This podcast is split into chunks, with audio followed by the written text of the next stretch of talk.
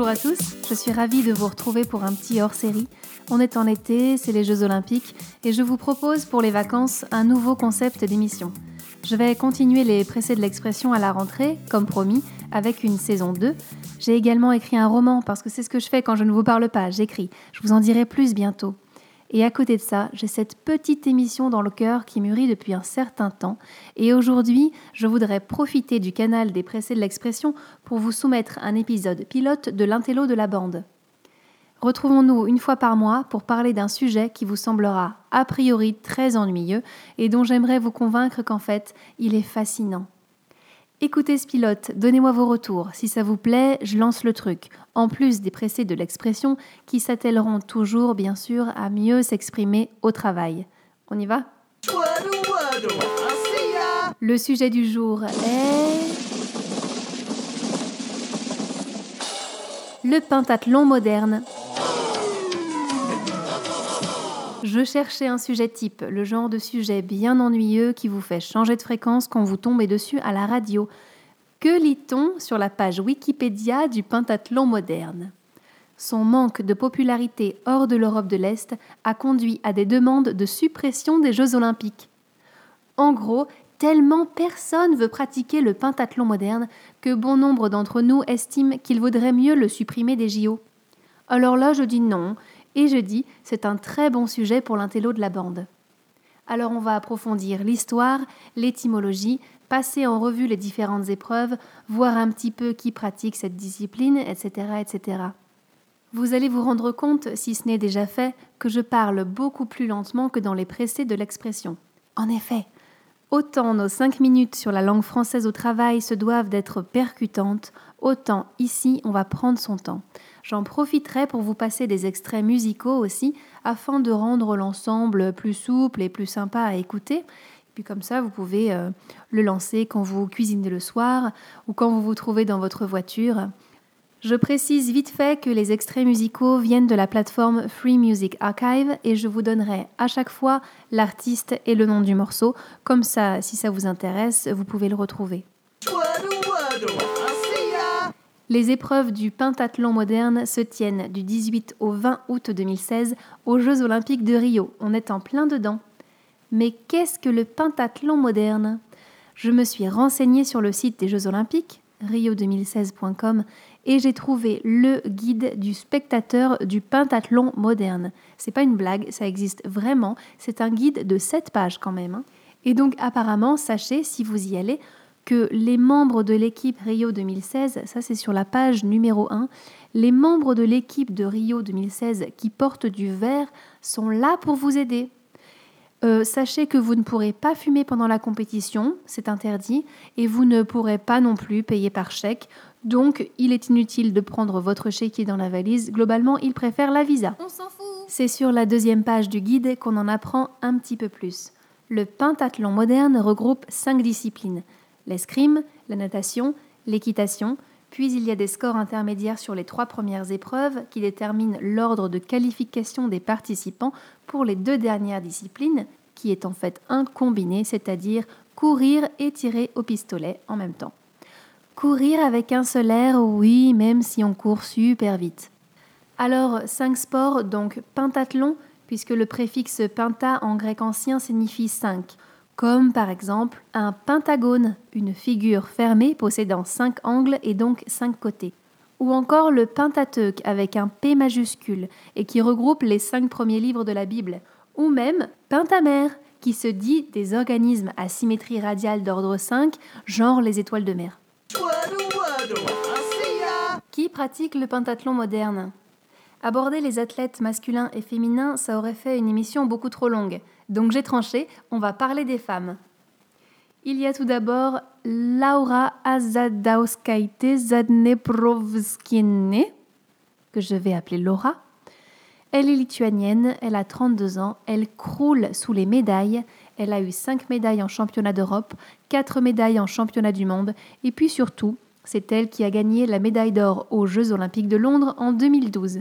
Je dis qu'elle croule sous les médailles, littéralement, parce qu'elle fait 1m60 pour 49 kg, donc au bout d'un moment, ça doit bien peser lourd la caillasse. Elle est mariée à un pentathlonien comme elle, lituanien comme elle, également très très médaillé.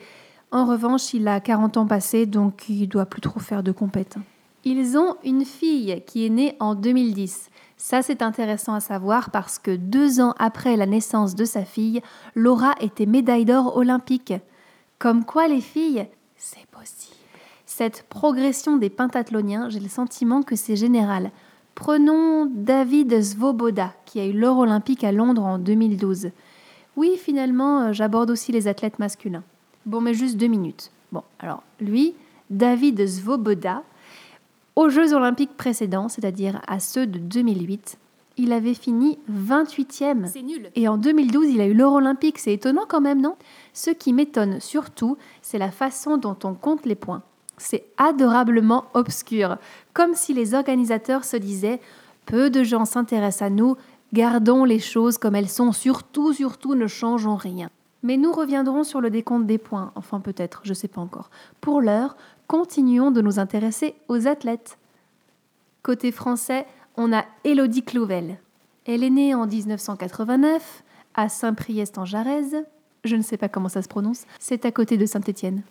Elodie est une petite fille très mignonne, sans histoire, qui évolue dans le milieu sportif depuis son plus jeune âge, puisque sa maman, Annick, est championne de France du 10 000 mètres en 1991, du semi-marathon en 1993 et du marathon en 1998. Quant à son papa, Pascal, il est champion de France du 5000 mètres en 1989. Bravo papa La jeune Élodie se tourne pourtant vers la natation. Elle est entraînée par Philippe Lucas, aux côtés de Laure Manodou. Rien que ça, l'entraînement est dur, il n'y a pas de concession. On nage 18 km par jour. Philippe Lucas forme des champions et des championnes. Malheureusement, en 2008, lors des championnats de France de natation, Élodie échoue à se qualifier pour les Jeux de Pékin. Elle décide alors de se reconvertir et se tourne vers le pentathlon moderne. Ça tombe bien, c'est notre sujet. Élodie, aujourd'hui, c'est la favorite française. Elle est très belle, elle est magnifique, elle a 27 ans, une carrure incroyable avec des épaules comme ça et des cuisses, des, des, des cuisses quoi, et un visage, un visage sublime qui peut faire penser qu'après sa carrière sportive, Elodie aura des opportunités dans le mannequinat ou encore au cinéma. Il me semble qu'elle a déjà dû commencer un petit peu les photos de mannequinat parce qu'on trouve une photo d'elle sur lefooding.com où elle est en combinaison de cuir, euh, latex, on ne sait pas trop bien, plastique, noir brillant en tout cas, et elle mange, alors elle mange ce qui me semble être un bout de pain ou peut-être un bout de fromage au lait de vache, là, genre euh, folle épi. Elle a fait un shooting pour l'or aussi. Vous savez, le café, l'or espresso? Elle sera mannequin. Bref, pour l'instant, elle est pentathlonienne. D'ailleurs, dit-on pentathlète, pentathlonien ou pentathlien On va écouter Kathleen Martin, Don't Dust Up Our Love, et ensuite on verra la réponse.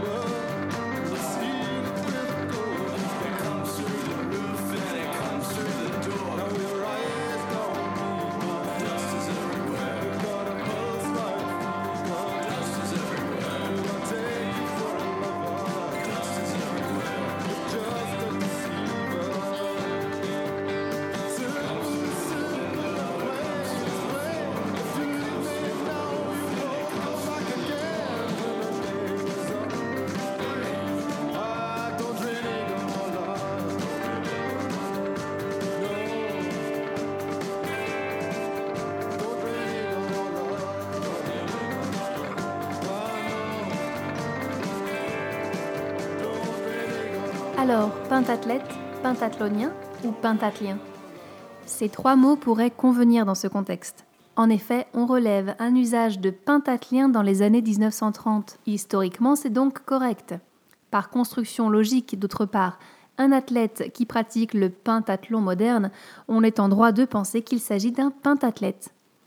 C'est le terme utilisé dans les langues anglo-saxonnes.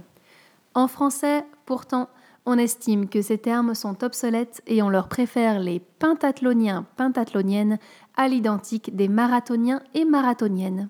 Mais revenons sur Elodie. La natation est son point fort, évidemment, puisque avant d'être pentathlonienne, on l'a dit, enfin avant d'être pentathlonienne et mannequin, elle était nageuse. Et l'escrime, c'est son deuxième point fort à Elodie, parce que c'est le genre de nana qui a plusieurs points forts. En fait, Elodie Clouvel, c'est un peu la fille quand tu la rencontres en soirée, bah, tu te sens comme une grosse merde. T'as beau avoir mis ta plus belle parure, tu as vérifié, tu n'as pas de bout de salade entre les dents, tu as révisé tes sujets de badinage, tu as écouté cet épisode de l'intello de la bande, tu es prête, tu es archi prête à discuter pentathlon moderne et tu tombes sur Elodie. Oui, toi qui ne sais ni nager, ni tirer à l'épée, encore moins au laser, ni monter à cheval. Tu cours un peu les week-ends, genre tu chausses ta paire de pompes fluo parce que c'est la mode du fluo, tu fais quelques tours de parc, quand tu rentres, t'es essoufflé au possible, tu es rouge, tu es en sueur, tu es immonde avec les doigts gonflés, et puis tu perds des calories que tu récupères pendant ton dessert. Et ben voilà, toi, toi ma fille, quand tu vois Elodie, je t'assure que tu n'as pas envie de reprendre du dessert. Tu as envie de t'étendre sur l'asphalte et te laisser mourir. Genre, tu lui cèdes ta place en ce monde, voilà, puisqu'elle fait mieux que toi. Tiens, le mari, l'appartement, et puis hop, voilà, les deux gamins, voici votre nouvelle maman. Première épreuve, l'escrime. Les informations que je vous livre ici, je les tiens du site internet de la Fédération française de pentathlon, ffpentathlon.fr. Il y a 20 minutes d'échauffement, puis on tire à l'épée. Globalement, chaque tireur rencontre tous les autres tireurs en une seule touche gagnante. C'est ce qu'on appelle la mort subite. Une touche, c'est à chaque fois qu'on arrive à toucher son adversaire avec le bout de l'épée au cours d'un assaut. Je vous ai dit que le décompte des points était assez complexe, c'est le cas. Je ne suis pas certaine que développer ça serait très intéressant. En revanche, vous devez savoir que les touches sont désormais signalées de façon électronique. Lorsque deux escrimeurs s'affrontent comme ça en entraînement, souvent ils utilisent des pointes sèches, c'est-à-dire qu'au bout de leurs fleurets, de leurs épées ou de leurs sabres, il y a un petit embout de cire ou de plastique. Lors des compétitions, au contraire, les armes possèdent une tête de pointe qui est un genre de bouton métallique très petit, monté sur ressort, et qui envoie un signal électrique à la machine centrale dès qu'il y a une touche. Vous devez aussi savoir que, outre les différences physiques des armes, le fleuret qui est court, l'épée qui est plus longue et le sabre qui va être légèrement recourbé, il y a des différences de surface valables. Lorsqu'on tire à l'épée, on a le droit de toucher tout le corps de l'adversaire, y compris les mains, les jambes et les pieds. Ce qui n'est pas le cas du fleuret et du sabre où on se concentre sur la partie supérieure du corps. L'épreuve suivante, c'est la natation. Il s'agit d'un 200 mètres nage libre, donc ça ne fait évidemment pas peur à Elodie qui, comme on l'a dit, s'entraînait précédemment en tant que nageuse. Bon Laura, Elodie, je pourrais vous parler aussi de la numéro 1 allemande, Lena Schönborn, qui a eu l'or olympique en 2008 à Pékin. Alors Lena est née en 1986 à côté de Cologne, enfin entre Cologne et Bonn, et elle aussi, elle est très très belle, je dois avouer, même s'il est de mon devoir de vous soutenir que la plus jolie, c'est Elodie. Et pourtant, Léna, avec 31 médailles en championnat du monde et en championnat d'Europe, individuellement comme en équipe, elle est à l'heure actuelle la meilleure pentathlonienne de toute l'histoire du pentathlon moderne. Voilà, ça c'est cadeau. Et ce qui est intéressant, c'est que elle aussi, elle a commencé par la natation. Et elle a nagé, nagé, petite fille aux yeux rieurs et aux cheveux bruns, jusqu'à ce que la piscine où elle s'entraînait ferme en raison de travaux de rénovation. C'est alors que la jeune Léna s'inscrit au pentathlon moderne, à Bonn. Et là, c'est l'orgie, elle se classe première des championnats juniors dans quatre disciplines, le tir, l'escrime, la natation et la course à pied il ne lui reste plus qu'à bosser son cheval, ce qu'elle fait de façon acharnée pour se retrouver à 18 ans à peine championne d'Allemagne de pentathlon moderne en équipe. C'était en 2004. L'année suivante, elle décroche son premier gros titre individuel. Elle est championne du monde junior à Moscou. Suite à ça, les victoires s'enchaînent. En individuel comme en équipe, Lena montre chaque année un peu plus qu'elle a les capacités de décrocher l'or olympique. Ce qu'elle fait donc en 2008 à Pékin. Ensuite, c'est un bilan un petit peu plus mitigé pour elle. Parfois ça passe, parfois ça passe pas. Elle tombe de cheval, elle se relève, bref, euh, rien que de très normal. En 2012, pourtant, elle redevient championne d'Europe, mais elle finit 15e au JO de Londres. Hein. donc euh, on ne sait pas trop pour Lena en fait. On attend quand même beaucoup d'elle. Hein. On attend beaucoup d'elle 3 en fait. Laura, la lituanienne très légèrement vieillissante, Elodie, la belle française, et Elena, le petit prodige allemand. Je crois qu'elles-mêmes attendent beaucoup de cette compétition et qu'elles se sont vraiment mises dans un état d'esprit de concurrence. Je suis une gagnante dans l'âme en fait, c'est un truc de fou, euh, je suis vachement puissante. Hein. Je remarque souvent que les sportifs ont un gros ego et j'ai pu découvrir quelques raisons à cela dans l'excellent Psychologie sociale du sport, un ouvrage dirigé par Sophia Jawet et David Lavallee. Au chapitre 11, il est clairement expliqué que la concurrence a des effets psychologiques sur les sportifs. Je lis La dimension concurrence au sein de l'équipe reflète la promotion des comparaisons entre les membres du groupe. C'est-à-dire qu'à partir du moment où il y a concurrence, il y a comparaison naturellement et on se compare soi-même aux autres. Un climat orienté vers l'ego permet donc de valider l'image de soi. Ça se comprend. Lorsqu'on évolue dans un milieu où tous les individus sont centrés sur eux-mêmes, tentent d'être les meilleurs, d'être numéro un, et qu'on arrive soi-même à être meilleur qu'eux, il y a une grande réalisation de soi. On existe enfin. A l'inverse, quand on est le dernier de ceux qui s'entraînent pour être numéro un, on n'existe pas. On a le sentiment de n'avoir aucune valeur. Il n'est donc pas étonnant d'entendre Elodie annoncer qu'elle est vachement puissante. Je suis vachement puissante. Hein. Mais en parallèle, on note qu'un climat motivationnel orienté vers la tâche favorise la coopération entre les athlètes. Il faut deux L à parallèle au beau milieu du mot.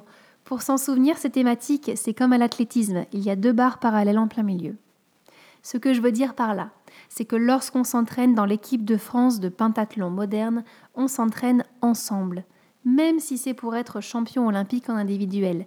On ne peut être le meilleur ou la meilleure que si on s'entraîne parmi les meilleurs. Il n'y a donc absolument aucun intérêt à écraser ses partenaires d'entraînement. Je rappelle également qu'aucun pentathlonien français n'a encore décroché de médaille d'or au JO. Hein, Elodie Je suis vachement puissante. Hein.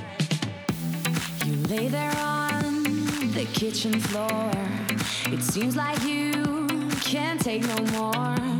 I'm sorry, but when my engine starts, I just can't get enough. I'll let you up and tie you down, so you'll be here, won't sneak around. I'll lace you up and put you on. I'm running, running for you every day and night. I'm running, running for you, gotta move, don't want no ride. So warm me up, cause I know the world is at my feet, yeah. So take me higher, baby, let's go and hit the streets, yeah. So I'll keep running, running, running for you. So I'll keep running, running, running for you. C'était un morceau de James East qui s'appelle Running. Venons-en maintenant à Pierre de Coubertin, puisque c'est lui qui a défini et mis en place le pentathlon moderne au début des années 1910. La philosophie de Pierre de Coubertin, tout le monde le sait, elle est différente d'un climat d'ego. C'est quand même le mec qui pensait que l'important c'est de participer et qui a voulu remettre en place les Jeux olympiques comme une fête, comme un événement sportif à travers lequel les peuples seraient en paix et se respecteraient mutuellement. Pierre de Coubertin, c'est bien plus qu'une grosse moustache pour 1m66. C'est tout un système de pensée basé sur les valeurs du sport et sur l'équilibre entre les compétences physiques et les compétences intellectuelles. Le pentathlon moderne était censé trouver et reconnaître le meilleur soldat possible. C'est pour ça qu'il fallait savoir tirer à l'épée, nager, monter à cheval, courir et tirer au pistolet. Moderne parce que les soldats antiques n'avaient clairement pas les mêmes compétences que les soldats du XXe siècle. Non, les athlètes antiques devaient savoir euh, sauter en longueur, lancer le javelot, lutter, enfin c'était plus possible du tout quoi.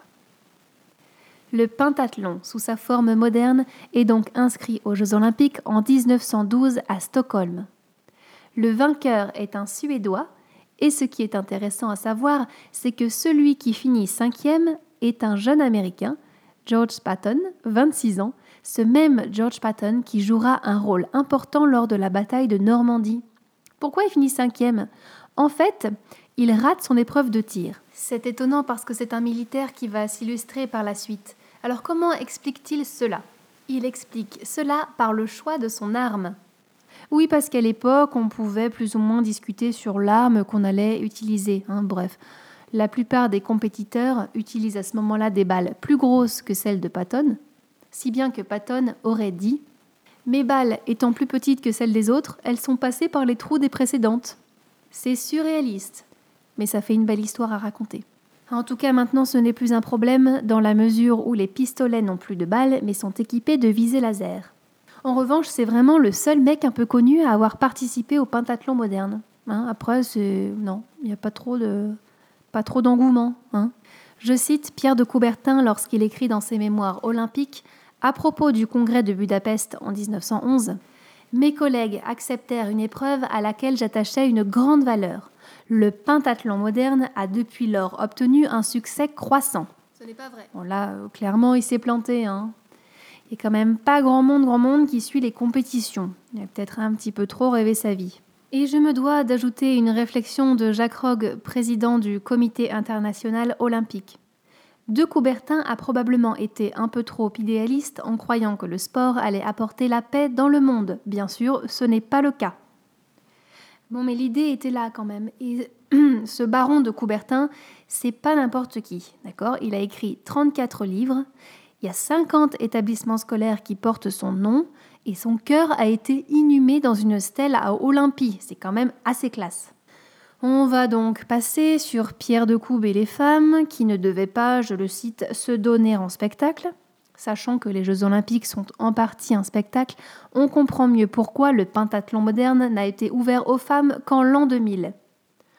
On va aussi passer sur Pierre de Coube et Hitler en 1936, c'est pas le sujet.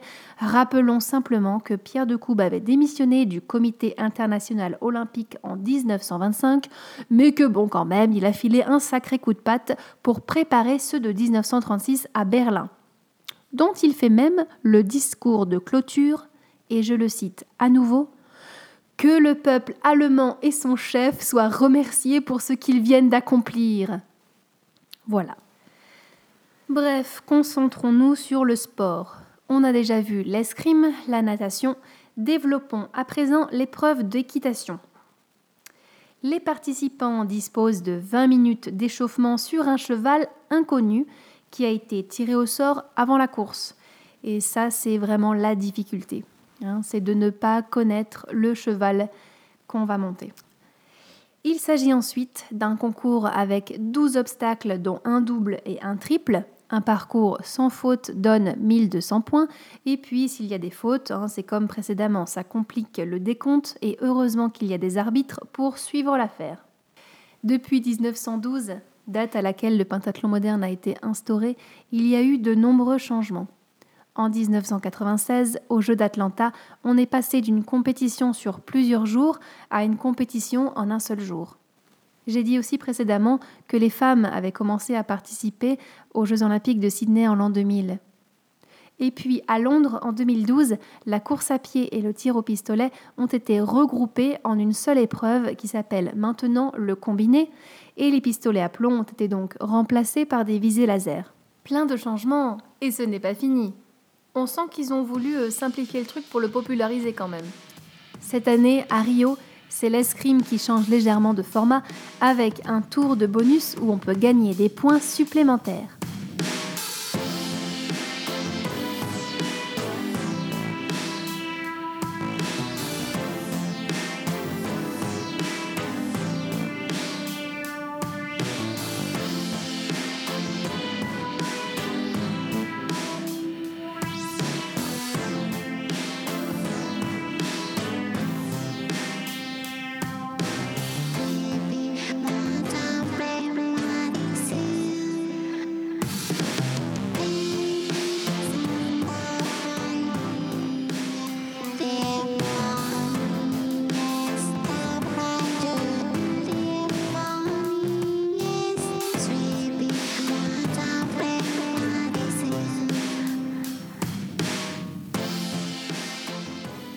Développons rapidement le combiné. On vient d'entendre Ryoma Maeda, Boys Be Ambitious, et c'est la dernière épreuve qu'il nous reste à voir. Il s'agit d'une course de 3,2 km avec des arrêts tous les 800 mètres pour tirer. La difficulté, c'est ça en fait, c'est d'être essoufflé au moment où on est censé attraper son pistolet, se calmer, respirer profondément et puis couper sa respiration au moment où on vise pour ne pas avoir de mouvement de poignet le compétiteur doit atteindre 5 cibles à 10 mètres d'écart et ne peut repartir que s'il touche toutes les cibles. Vous devez savoir, ça c'est important, que le placement après les trois premières épreuves est crucial. En effet, c'est ça qui donne l'ordre de passage pour le combiné. En fait, les athlètes partent à des intervalles correspondant à leur point au classement intermédiaire, afin que finalement la première personne à franchir la ligne remporte le titre olympique.